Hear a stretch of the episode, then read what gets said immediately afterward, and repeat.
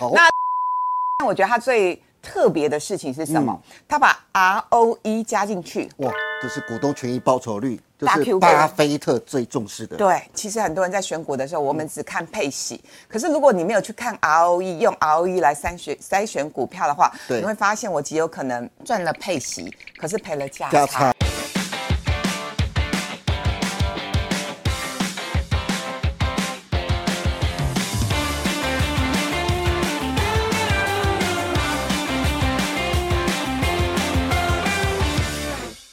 欢迎收看《赢家大亨》，噔噔噔噔，厉害喽！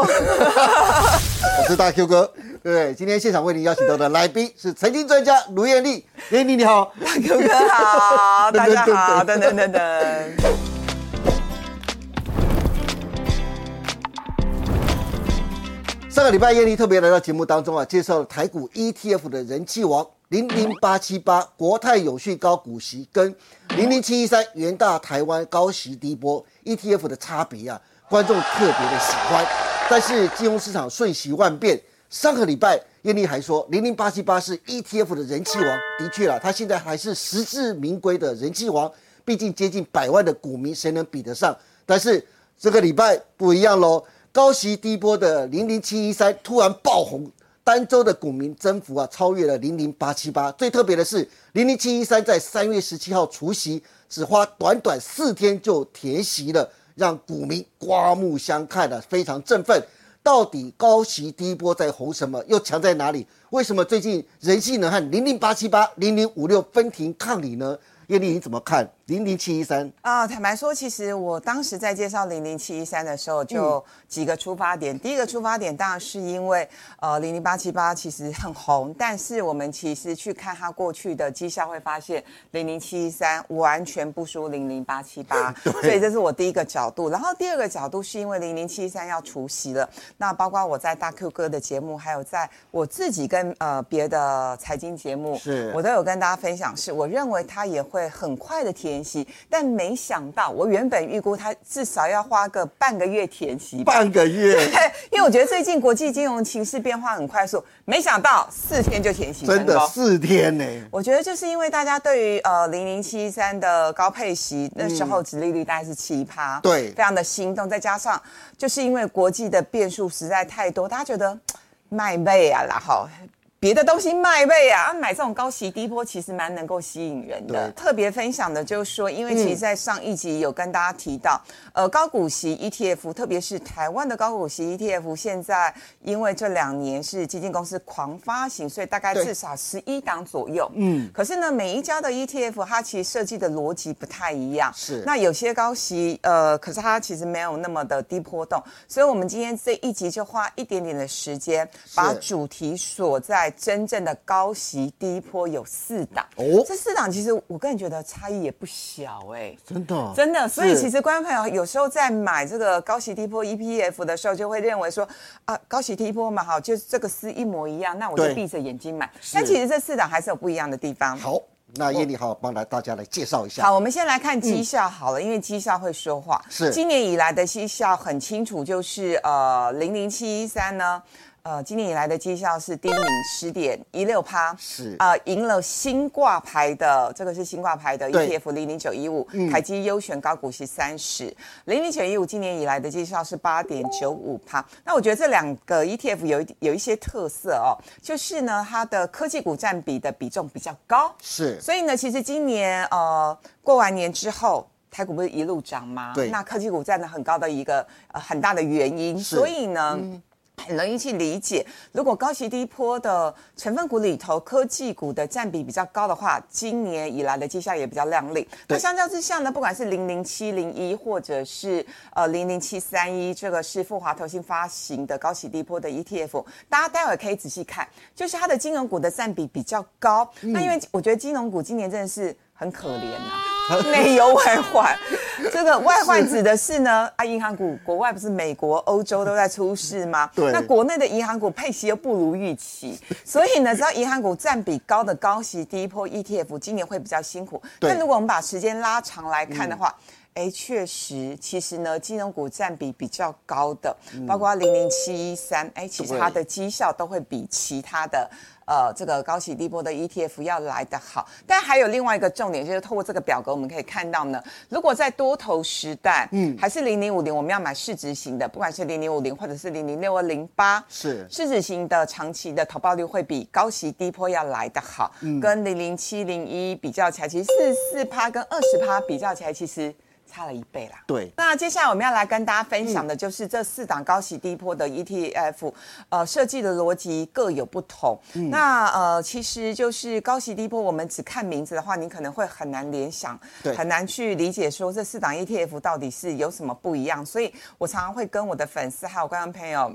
提醒的一件事情就是，当我们今天要买一档 ETF 的时候，对如果看名字，你不知道它卖的是什么逻辑，因为我们常说，呃，挂羊头卖狗肉嘛，是这样吗？是没这个成语吗？ 我们要勇敢的讲，就是挂羊头卖 狗肉一堆啊，对，所以呢， 我们还是要看一下它的 ETF 设计的逻辑，你才知道说这是符合你的需求。好对，那我们简单来分享哦，以呃零零七零一国泰股利精选三十这档 ETF 来说好的，嗯呃，它会就过去的财报来做一个筛选，而且重点是。股利发放稳定，对好，所以这边的逻辑就是呢，它挑选的股票里头呢，特别重视过去的 EPS 以及是鼓励发放稳定这件事情，也就是说，呃，如果你有一年配八趴，可是呢，另外一年只剩四趴，这个就不在它的成分股里头哦。是，嗯不稳定。对，不稳定。好，所以呢，零零七零一是特别重视稳定这件事情。好那零零七三，我觉得它最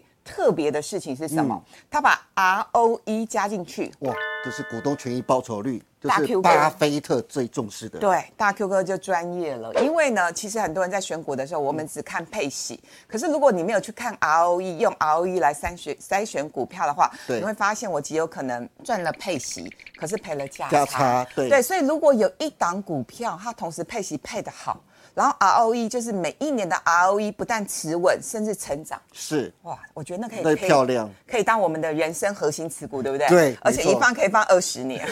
啊真的，巴菲特就是这样子。对，所以零零七一三，我觉得它为什么这两年特别红，尤其是今年，我觉得就是因为它把 ROE 这个因素放进嗯哦去了。原来如此。好，那零零七三一呢，就富华投信发行的高息低波，是它的特色在于，呃，它对于市值大这件事情嗯很要求，因为它觉得如果高息低波今天呃市值不够大的话，可能会有流动性的风险。哎，真的，对，那所以零零呃七三一，它特别着重的是市值大这件事。可是呃这件事情，我觉得我们可以提醒观众朋友去思考。大哥哥，我请教你哈，嗯你们这个主持人很专 业的，你觉得在多头时代，市值大的股票比较会涨，还嗯是市值中型的股票比较会涨？市值中型的比较会涨，对吗？因为对它不可能对会有筹码的优势。对它有筹码优势，比较轻盈，比较活泼，但是比较会动啊。市值大但是比较胖，就像大 Q 哥一样，你要叫我跳让我跳高一样很难，对不对？ 对，所以像我就很容易跳嘛，没我错跳舞我很喜欢。是好，所以零零七三为什么刚刚透过绩效表格，大家可以很清楚的看得到，零零七三一它的绩效长期绩效不如其他的高息低波。哦，呃原来是原因就是因为它的重要的持股大部分都比较有胖。胖，对，好处是呢，呃，也许它的波动真的没那么大，可是呢，当多头来临的时候，它极有可能涨得比别人少哦。对，对， 是零零九一五，零零九一五呢，呃，是多重因子的，包括嗯呢财务品质，我觉得大家会觉得这个财务品质有点含糊。那事实上，呃，这个指标就是呃发行的基金公司凯基投信，他们有一连串的公式计算出来的啦。好，是嗯财务品质低波动，然后对于现金股利，特别是呢。连续啊，每一年要配得好，所以呢，其实我觉得零零九一五虽然是新发行的，但是也蛮值得参考的。嗯，对，好，那接下来呢，我们再来跟大家分享的是这四档高息低波 ETF，刚刚已经有跟大家分享到它的设计的逻辑不一样，对但其实我觉得我们的投资人很重视几件事情，嗯，第一个事情叫总费用率，对嗯什么叫总费用率？就是呢，呃，管理费用啊，然后其他的交易成本等等。那这件事情就是因为它其实是从 ETF 的净值里头去内扣，是所以投资人无感。嗯，他根本不知道原来他缴了这么多的内扣费用。好，那内扣费用呢，我也帮大家整理了，因为这个是投信投顾工会所公布的，嗯，那是就过去一年的资料，所以零零九一五就这个部分没有办法提供因。为它是新发行的，对，还没有资料可以提供。好，那其他的大概是呃总费用率比较少的是元大跟国泰这两支，嗯，那富华呢这一支的总费用率大概是将近一趴，哇所以其实有些小资主好像会觉得说。一趴每一年的一趴的内扣费用，那如果你一年的投报率是五趴，要扣掉一趴的内扣费用，好像有一点伤。对，对对对，的确所以是嗯对，所以其实我觉得这部分大家可以有不同的思考，因为有些人很在乎内扣费用，那有嗯些人觉得还好啦，零点九八跟零点六其实是差了零点三多，嗯哎，不过十年差三八哦。对， 虽然说还是蛮多的，好不好？好，然后这个成分档数就是通常都还蛮分散，有三十档、四十档、五十档50档。对我觉得比较特别的是配息频率不太一样啊、嗯，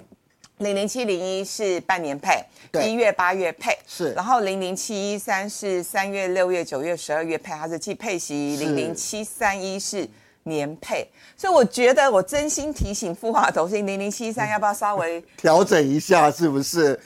跟一下大家的脚步嘛，你大家都是季配，半半年配，你来一个年配，对，甚至现在有很流行双月配。对，对，所以呢，我想这个也许发行的基金公司可能会有不同的思考喽。是嗯然后零零九一五也是三六九十二哦，这个是季配息。那我觉得网友也很有才，网友都说，那如果我要月月配的话，我可以零零七零一、零零七一三跟零零七三一，通通都买，是或者是呢，这四档通通都买。哎，这样你几乎每个月都配到了。对，好，哦我我觉得这也是一种策略啦。可是毕竟每个人的选择不一样，对好吧？好，那这个部分呢，也跟大家做分享。好接下来呢，因为我们时间比较有限嘛，对不对？对所以我们就快速把这四档的 ETF 它的。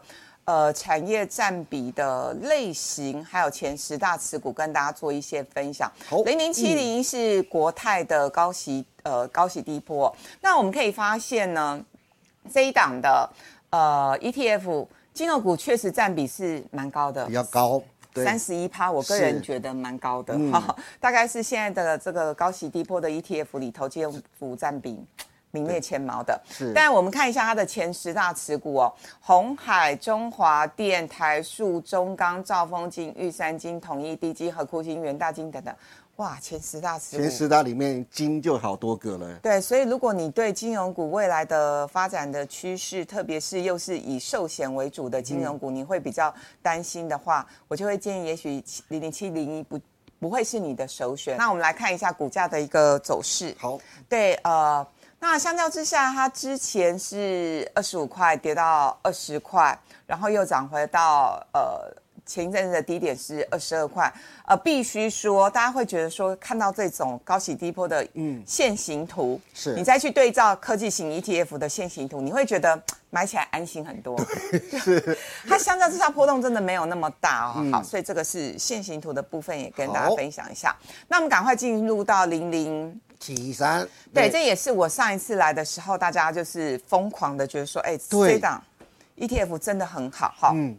那有玄机哦，有猫腻在里头。对，大家仔细看一下的话，你们会发现，其实资讯科技的。呃，持股占比占零零七三，大概是五十五趴。嗯，那原物料的部分是两成，那其他其实通讯啊、工业等等，大概也都有十几趴。它金融股的比例很低，对，只有三点四趴，没错。那对我们来看一下前十大持股。好，台塑、台湾大、人保、伟创、英业达、光宝科、雅尼、华硕、群光、瑞仪等 等。哎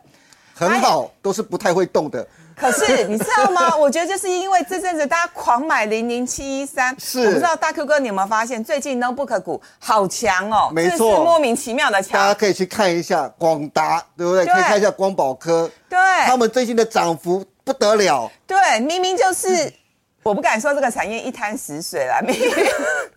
就是 notebook 没有起色啊，对伺服器还可以，伺服器可以，对，对，可是就是因为大家觉得哦，零零七三实在是太棒了，所以资是金疯狂涌入。那因为呢，股市是这样，当大家一直去扣款买 ETF 的时候，那 ETF 是被动型的，对那基金公司它就要在现货市场去买个股，对，被迫把个股买回来，对对，所以其是实呃，也我顺便间接推动了股价的上涨。对，所以你知道我们投资界最近其实有一种说法，就是你只要去看一下那几档零零八七八、零零七一三，他们呃就是成什么分股对他们什么时候要除息呀、 哦然后是除息的前几大成分股啊，对抢先买。对买了之后干嘛？到货给他 们。好，这开玩笑，啊这要艺高人胆大，啊是这要专业知识才做得到。对嗯好，然后我们来看一下它的线形图。其实日线大家就可以发现说，嗯它其实一波比一波高。对，对，这种一波比一波高的股票，其实就很 ETF 就很适合拿来当做存股了。对没有错好，然后我们再看的是零零七三一，这就是我刚刚提到的富华高息低波。是哎，它的金融股也有二十七趴。也蛮高的耶。对，所以这个嗯。嗯，接下来会比较辛苦一点哦，是但是它比较分散的是，呃，像呃有些水泥股，然后有一些呃银建股等等，所以我们看一下它的前十大持股，大家有没有发现它有另外一个特色，就是它其实每一档的持股的占比大概就是五趴六趴，了不起就红海最最高，对所以它其实就是分散再分散，是那这有个好处，当你分散再分散的时候，空头来的时候，你确实跌得比，就是不会跌得比别人多。嗯，但缺点是什 么？就涨的时候呢，你也不会比别人涨得多。对，好，所以如果你真的是是个性很温吞的人，那你就买这一档。可是对我会强烈建议，如果你是小资主，嗯，或者是你只有一笔钱，对然后如果你够年轻，这个就不是不是那么的适合，就跳过去，对， 就直接跳过去，是不因为它是已经分散再分散了，对那就跳过去啊。对，我这讲真的话是保守族适合了。我讲话真的太直接哈，那不今天会公司会不会来打我呢？不会，他只会 堵你而已。好，所以这档日线也很清楚哈、好它就没有像我们刚刚说的那个，就是 一波低点比，七一三，对，它就比较没有低点一波比一波高的情况。对嗯那这个就是很持稳哦。像、呃之前的高点是五十九块，那最近有一些拉回，但是随着大盘往上涨，它也往上涨了。对，所以这档适合很保守、很稳健的投资人。嗯，好，好，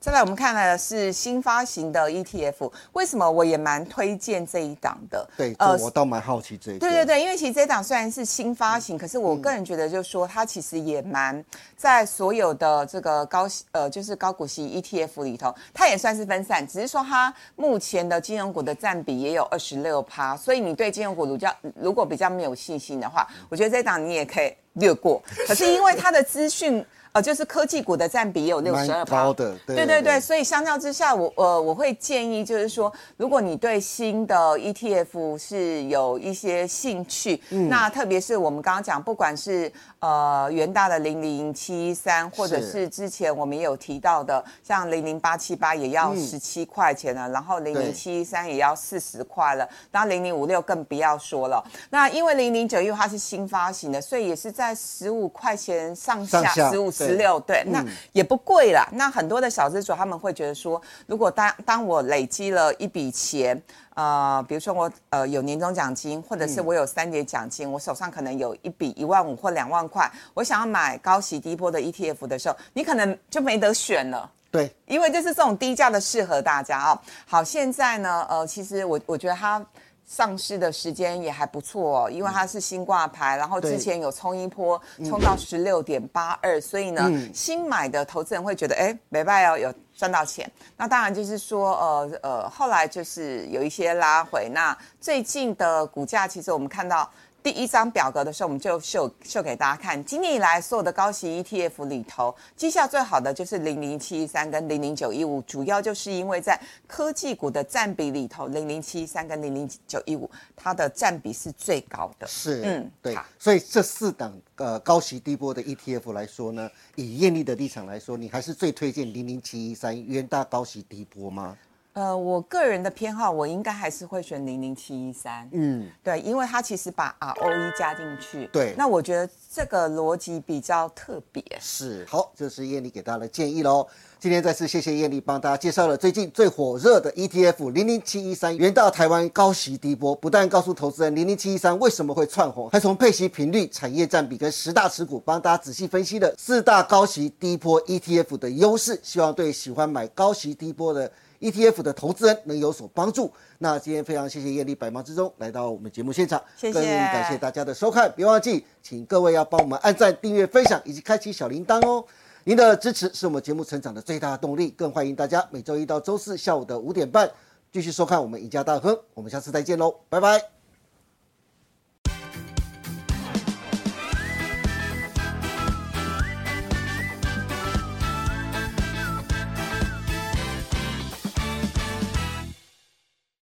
本公司所分析之个别有价证券，无不正当之财务利益关系。本节目资料仅供参考，观众朋友请勿看节目跟单操作，应独立判断、审慎评估并自负投资风险。